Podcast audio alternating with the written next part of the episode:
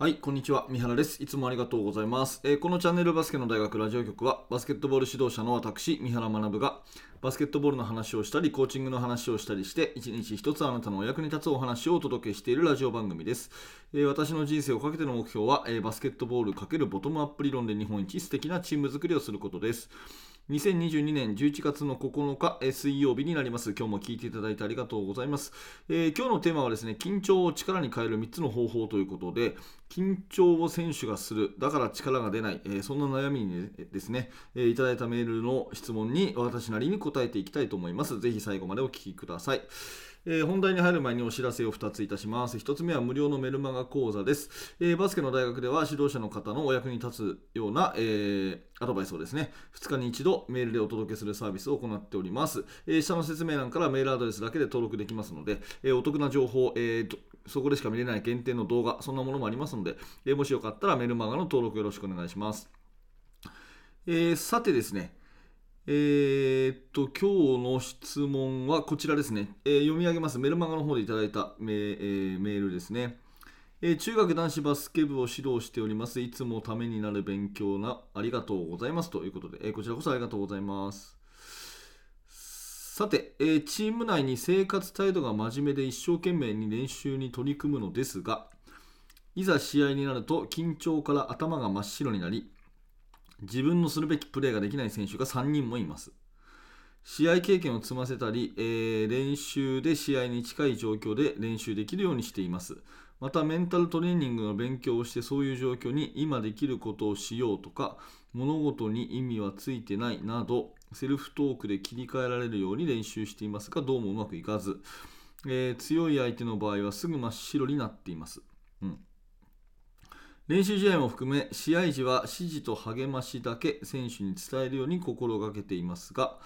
えー先日ミスをした後に棒立ちで次の努力をしないことについ大声で叱ってしまいました。相手を出し抜くずる賢さ相手とやり合いをする気持ちの強さをどのように育てていけばいいのか悩んでいます。真面目で人間的にも素直な選手たちなだけになんとか成長してほしいと考えています。ご助言をよろしくお願いします。ということでありがとうございます。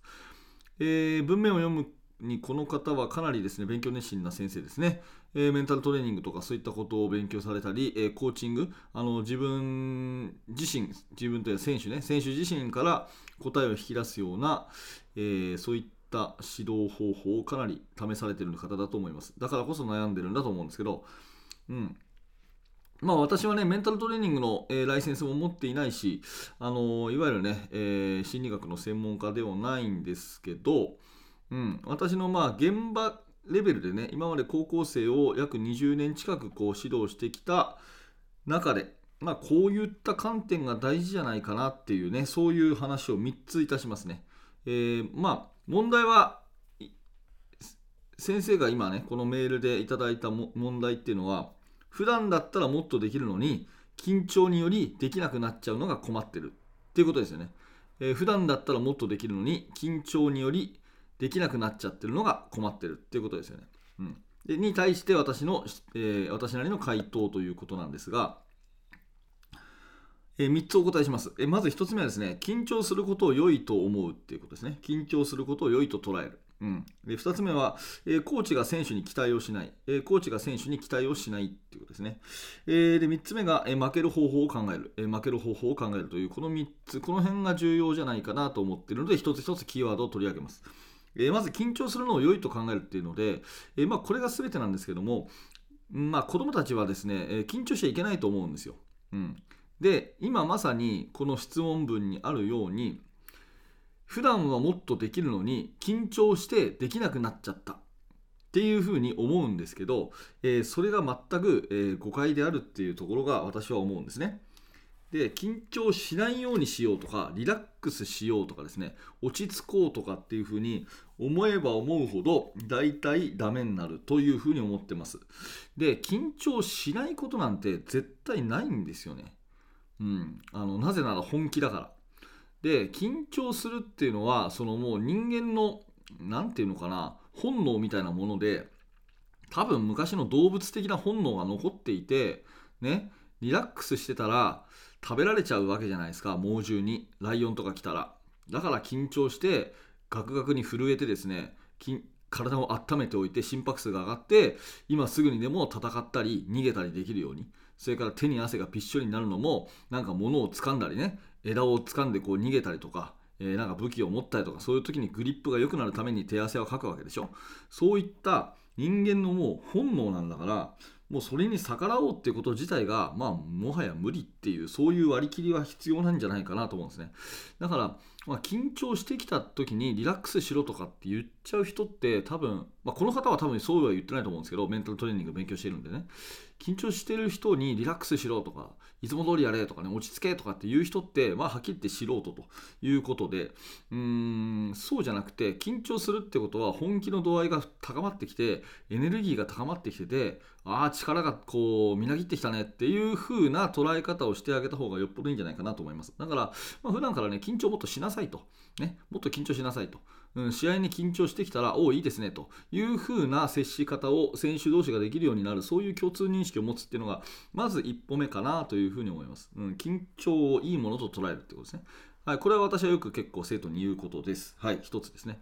で2つ目、えー、コーチが選手に期待しないっていうところ、これも結構重要で、あの確かね、オリンピックの陸上のね、100m とかの、えー、ベストタイム、ベストスコアってあるじゃないですか。大体が練習で出るらしいんですよ。うん、どどういうことか分かります？例えばオリンピック、ね、4年に一度の大舞台ありますよね。あそこで自己新記録が出せたら最高じゃないですか。ね？うん、そのためにむしろ練習してるわけでしょ？あの自分の、うん、今までね、えー、10秒だった人が9秒99、ね、9秒98、そういった生まれて初めて出た最高のスコア、これを本番にぶつけたいわけですよね。だけど本番には出ないらしいんですよね。大体練習で最高記録って出てよしこれじゃないけるって言ってオリンピックの日だったら、まあ、最高記録じゃない記録が出るっていうねそういうのが多いらしくて数えるとですねオリンピックの舞台で、えー、自己最高記録をマークした人って全体の確か6%ぐらいしかいないとかそんな数字を私は見たことあります、うん、何の本だったかちょっと忘れちゃいましたけど。うん、っていうことはですね、あれだけ一流のアスリートでオリンピック出るようなね、えー、監督、コーチ、そして選手、ねえー、みんな三位一体じゃないけど協力してその4年に一度の大舞台にぶつけることをしたところで自己ベストは当日に出ないんだからましてや中学生とかね高校生のねバスケットボール選手がね、ましてや5人全員とかねチーム全員が自己ベストがその日にぶつかるはずがないじゃないですか。うん、でよく言われるのが練習中の8割もできたらまあ上出来っていうのが言われていて、うん、まあ、最近読んだ本でこれはまたちょっと別途の話になりますけどえっ、ー、とあのエルトラックの鈴木さんのね私すごく尊敬してるいろんな著書を出されてる方のですねシューティングに関する本が最近新しく出てその方の本を見たんですけど、うんあのまあ、緊張っていう話とはその本は別だけどね緊張って話とは別だけどもとにかく外的要因によって、え成果は下がるっていうそういうところからその本は出発してるんですね、えー、ロバストネスシューティングっていう本ですけど、えー、で要するにシューティングフリーシュートを打つと7割8割、ね、スポットシュートを打つと入る人が入る人がやっぱり試合になるといろんな要因で2割とか3割落ちるっていうんですよ、うん、だから、まあ、何が言いたいかっていうと試合ではあのそんなに選手に期待しちゃいけないんですねあの先生が、うん、練習であれだけできたんだからなんで今日できないんだっていうとなんで今日できないんだっていうと 理由は試合だからなんですよ、うん、だからそこを期待しないで、えー、冷静にプレーを見ていくってことはすごい大事です。でこれ試合の当日だけね私も結構これ反省なんですけど試合の当日だけね、えー、君には期待してないよみたいなことを言うのもまたダメなんで普段からこういうことは教えておかなきゃいけないですね。うん、練習は最高の状態があるけれども試合っていうのは出ないもんだぞと。うん、だから変に期待するんじゃなくてお互い補うものだぞと。それがチームだぞっていうね、うん、あの試合で最高パフォーマンスは出ませんと。出ても8割と。オリンピック選手でさえ自己ベストは6%しか出ないと。いうことであればもう出ないのが当たり前ですミスるのは当たり前と。フリースローはきっと入らないよと、うん、ってことはレイアップは落ちるんだから だからそれを補うのがチームでしょと。いうような教えをしといてね、うん、シュートを全部入れようと思うなよというようなね。落ちるのが当たり前ですよっていうある意味のま開き直り的なところが結構重要なんじゃないかなと。でコーチがそれを常に日頃からね言っとくと落ち着くチームになると思います。どっちかっていうとね、うん、その落ち着くチームっていうかそれが分かっててやれるチームになると思います、うん、で大体このコーチがですねあのー、普段通りやれとか言いながらね、普段は大して教えもしないのに、試合になると急に細かく指示出したりとかですね、急に怒ったりとかする人が結構いるんですよ。私もそうならないように気をつけてるんですけど、まあ、そういうところで普段通りっていうところの意味をこう履き違えてしまうというか冷静に捉えられない、うん、選手がコーチあ、えー、と選手にコーチが期待しすぎる。100%期待しすぎる。で選手はねこれを教えておかないと自分自身に125%期待しますからね。全部シュート入ってばいいなみたいなね。で1本落としたらああ今日ダメだみたいな。そういうふうに思うものなので。いやそうじゃなくてっていう話は常日頃からしとくべきかなと思います。はい。えー、ちょっと放送長くなりますけど、えー、ご容赦ください。3つ目いきましょう、えーと、負ける方法を考えるですね。でこれもねよくあるんですけどあのゲームプラン立てるときにですね最高の状態をイメージするんですよね、うん、これこれこうしたらスクリーンプレーはこうしてディフェンスはこうしてこうやってこうやってね。えー、で圧勝するんだみたいなね。最高の状態をイメージするんですけど、まあ、今の理屈から言うとそれはできないわけですよね。でそれで勝つために勝つために何をすべきかって考えると結構いろいろとあるんですけどもっと簡単なのは負ける方法をまず考えてどうしたら負けないようになるかねっていうことをうん一個一個潰していくっていう風にした方がやるべきことが明確なんだと思うんですよ。うん、極端に言えばねどうやって勝つかって方法って結構漠然としてると思うんですよ。これこれこうでこうでそれを曖昧をなくすってことは大事なんだけどいやどうやったら負けるかって言ったらさ例えばさディフェンスで戻らないとかね先ほどあのメールにも書いてありましたけどそういうことしたら負けるわけじゃないですか、うんまあ、もっと分かりやすく言うと試合時間に遅刻したらま負けるわけじゃないですか、ね、ユニフォームを忘れたら負けるわけじゃないですか。で負ける方法って意外と結構明確に出てくるんですよ。だからそれを1個でもしないようにしてこうねっていう方がなんかこう明確に明確に落ち着いて目標設定できるのかなと。最高の自分を最高のチーム状態最高の勝ち方を勝つための方法を考えていくと結構ね漠然としててね何やったらいいか分かんなくなるんですね。なので、えー、負ける方法を考えていくっていうところからゲームプランをスタートさせてイメージを